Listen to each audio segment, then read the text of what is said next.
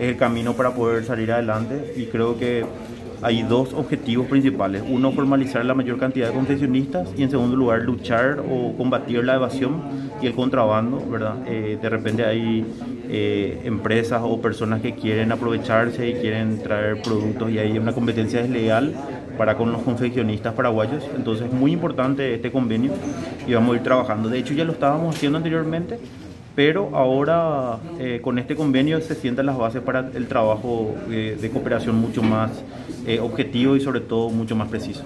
Mencionaba usted que después de, lo que es esta pandemia justamente en cuanto a la realización, la producción y la venta de tapabocas también em, empezaron a incentivar. Sí, sí, de hecho la Asociación de Industrial de Confeccionistas ayudó muchísimo a la producción de tanto de tapabocas como de, otros, de otras confecciones para hacer frente al COVID y eso fue muy importante para, para no necesitar tener que importar productos y sobre todo dio trabajo para paraguayos. Entonces eso me, parece muy importante.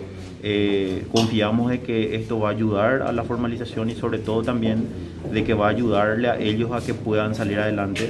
Y bueno, eh, nuestra idea es de llegar a poder registrar la mayor cantidad de confeccionistas y que ellos puedan realizar y vender sus productos aquí en territorio paraguayo sin una competencia desleal. Ahora, viceministro, eh, para dar, eh, combatir un poco también esta informalidad de las empresas, se creó una plataforma online donde prácticamente las empresas podrían estar denunciando a aquellas que no están facturando. ¿Cómo viene la sí, mano? Sí, eh, hay en la plataforma, en la página web de tributación hay un, un link donde pueden hacer las denuncias, pueden agregar fotografías, pueden agregar documentos y nosotros procesamos esa, esa denuncia de tal manera poder eh, verificar esa denuncia y poder actuar en consecuencia. ¿Y este acuerdo firmado eh, tendría que ver también con ese trabajo o cómo se trabajaría en efectivo? Eh, ellos, este sector nos está pasando información sobre empresas que suelen traer de contrabando, por ejemplo, productos que ellos por eso hablo de competencia desleal, ¿verdad?